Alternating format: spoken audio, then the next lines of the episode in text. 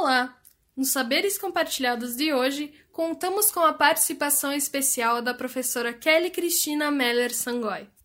Kelly é enfermeira, especialista em oncologia, UTI adulto pediátrico e neonatal pela UFN, mestre em Ciências da Saúde pela PUC-RS, tem formação em doula da morte, é pós-graduanda em cuidados paliativos pelo Instituto Paliar, é docente no curso de enfermagem na URI Santo Ângelo, docente no PPG em Oncologia Unijuí e PPG em Terapia Intensiva na URI Santo Ângelo. Boa tarde, Prof. Kelly, e vamos à nossa primeira pergunta. A pandemia do novo coronavírus nos pegou de surpresa e atualmente são mais de um milhão de vítimas no mundo todo. Infelizmente, a morte passou a fazer parte da nossa vida e deixou milhares de brasileiros enlutados. O que é o luto, Prof. Kelly, e quais são as suas etapas? O luto começa no dia em que uma pessoa muito importante para você foi embora da sua vida. Ela pode ter ido embora pela morte ou porque simplesmente se afastou de você. Quando o vínculo com essa pessoa tem o processo rompido, nesse dia começa o processo de luto. Ele é um trajeto essencial ele não é de tempo, de intensidade.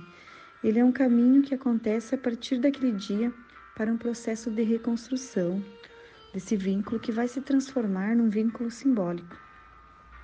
É um grande percurso, mas o pedaço difícil é o silêncio, e outra parte bem difícil é que você não se vê mais aos olhos dessa pessoa que se foi, que já morreu. Quando você percebe que já não consegue resolver sozinho o seu problema, aquilo se torna tão grande que começa a te angustiar. Quando você perde alguém que era ou é muito importante e muito querido para você. Mas é preciso se desconectar desse sofrimento. Claro, é preciso viver todas essas fases, porque se você não vive tudo isso, você vai ficar preso a essa energia. Alguns estudiosos, alguns autores dividem esse processo do luto em fases, em etapas, Elizabeth Kubler-Ross dividiu em cinco estágios. Afirmou que o primeiro estágio é a negação, quando você não aceita que, que aquilo aconteceu, que fulano morreu ou que você perdeu o emprego, que era muito importante para você ter aquele emprego.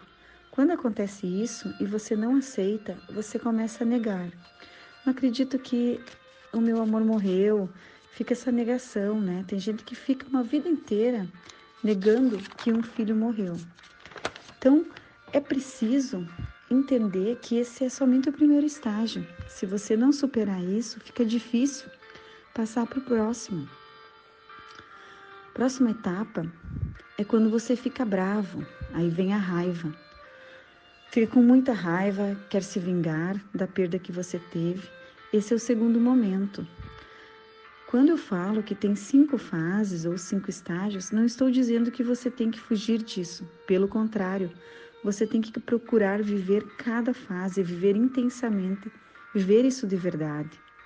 Eu acredito que essa pessoa se foi. Eu estou sofrendo, estou com raiva. Viver essa energia, no que que essa energia vai se transformar? Você já negou, ficou bravo. Agora você vai tentar negociar é o terceiro estágio, o da barganha. Mas se você já perdeu a pessoa, ela morreu, não tem como você barganhar ou negociar para que ela fique mais um pouco com você. Então é o momento que nós nos deprimimos, vem a depressão. Você percebe que não tem como mudar a situação, você se lamenta. É nesse momento da depressão que você tem a condição de se reconhecer, ser humilde e entender que a jornada vai ser diferente daqui para frente. Então você já passou os quatro estágios: negação, raiva, barganha com Deus, já tentou negociar. Vem a depressão. Esse é o momento que vem a aceitação. Você compreende a real situação. Pronto, acabou. Não tenho o que fazer. Não há como mudar a situação. É somente quando você aceita que você tem essa condição de mudar que você cria uma estratégia nova. É somente quando você aceita, perdoa, aceita de verdade, você se empodera para seguir em frente. É por isso que muitas religiões acreditam na libertação pelo perdão. É a única ferramenta de superação real do luto. Por que eu tenho que perdoar? Por que eu tenho que aceitar? Você se pergunta. Porque se você não aceita, o próximo passo é a vingança. Tem sentido para você isso? É verdade isso? É muito forte o que eu falei.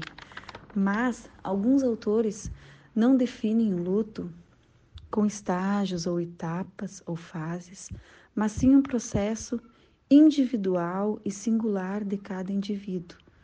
Às vezes você está lá embaixo, às vezes você está equilibrado. Esse processo vai depender de você aceitar a situação e saber que daqui para frente você vai estar com a pessoa querida, com a situação que, que te fez, é, lhe causou esse sofrimento, mas você vai superando dia após dia.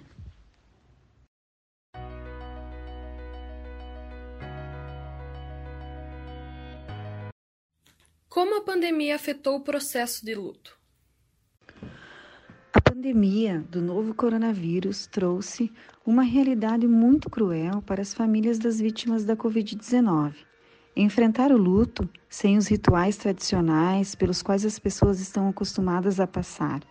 Velar e enterrar seu ente querido, para muitas pessoas, é uma forma importante de despedida e agora, com a pandemia, muitos não conseguem se despedir da forma que gostariam.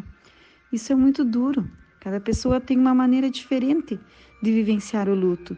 Tem o seu tempo de processar a informação, organizar os sentimentos. Isso faz parte da vida. Mas diante desse cenário de pandemia, com uma convivência mais restrita, as pessoas não conseguem se encontrar, se abraçar, se consolar com os amigos, com os familiares. Isso dificulta o processo de enlutamento. Infelizmente, a única forma segura que temos para nos comunicar agora é assim: pela internet, por meio de vídeos, ligações, podcasts, mensagens. É importante que haja acolhimento dentro das possibilidades que temos hoje. Se você tem um amigo que perdeu alguém, ligue para ele, converse, escute o que ele tem a dizer. Às vezes, se distrair um pouco vai ajudar muito. E se você perdeu alguém e não conseguiu se despedir, lembre-se: essa pessoa é todas as coisas, é mais que a morte dela, que ela fez, viveu, o que ela viveu, sentiu, e você esteve lá. A morte fez parte de um único dia, porque em todos os outros houve vida.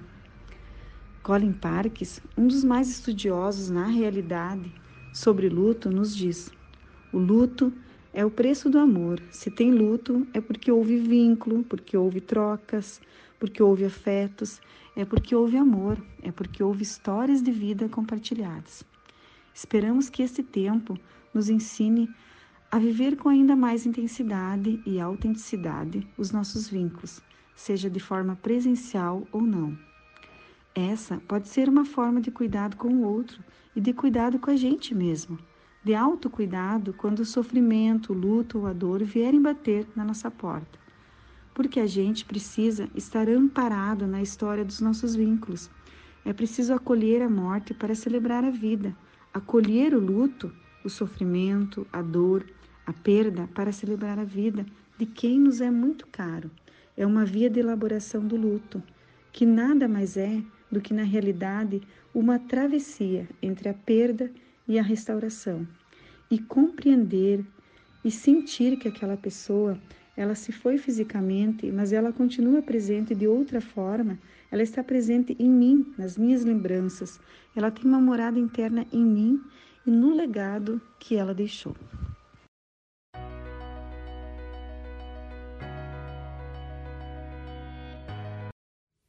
Como lidar com o luto antecipatório gerado pela pandemia? Importante deixar claro que o luto é um processo que inicia a partir da morte da pessoa. Ela tem um período anterior, que se chama luto antecipatório, que pode acontecer no tempo de consciência de uma doença grave que está em progressão.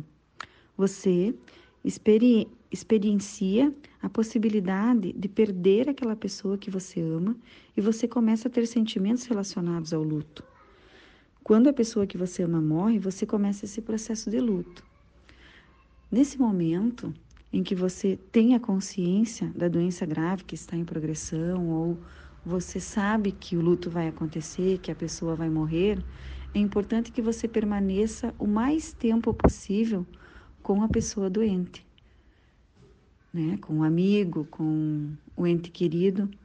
Essa aproximação em que você dispensa tempo, atenção, cuidado, amor à pessoa que você sabe que vai morrer, lhe traz é, um benefício sentimental de que você realmente conseguiu se fazer presente na vida do seu ente querido.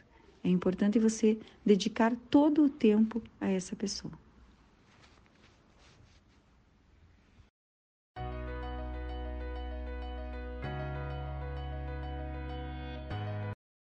E vamos à nossa última pergunta de hoje. O que fazer para ajudar quem está passando por um luto recente e quais profissionais podem auxiliar nesse momento? Existe uma coisa que resolveria o problema da pessoa enlutada: é que o ente querido que morreu voltasse a viver. Como isso não é possível, restam poucas atitudes que possam consolar quem está sofrendo. Mesmo que se fale algo nas melhores das intenções, talvez isso não vai alcançar a dor não vamos conseguir consolar de fato a pessoa. Então, o que ajuda? Não são palavras, são atitudes. O fato da gente estar do lado, de se colocar à disposição, é, são atitudes. Ficar junto, escutar, o olhar acolhedor, o simples fato da pessoa saber que pode contar conosco, que estamos à disposição dela. Não é só falar, é mais do que isso. Já prever, por exemplo, que no dia seguinte a pessoa pode precisar de algo para comer e levar porque não vai estar em condições de cozinhar. Ter a iniciativa é estar com ela nesse período de luto. O profissional psicólogo é o profissional capacitado para ajudar a pessoa enlutada a compreender a fase do luto e como passar por elas. Toda a equipe precisa saber direcionar ao profissional qualificado.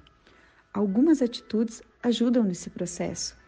Escrever um diário e todos os dias escrever algo nele, escrever uma carta à pessoa que se foi, fazer alguns rituais de despedida, como por exemplo, ir ao cemitério, ir à igreja, separar algumas fotos, se imaginar se despedindo da pessoa.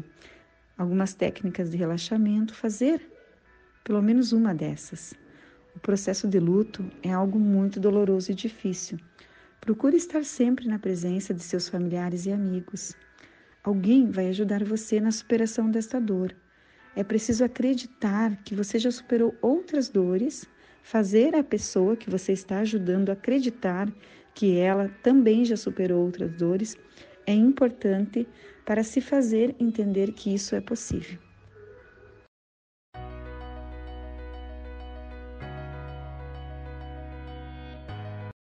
Esse foi o Saberes Compartilhados de hoje. Obrigada por nos acompanhar e até a próxima!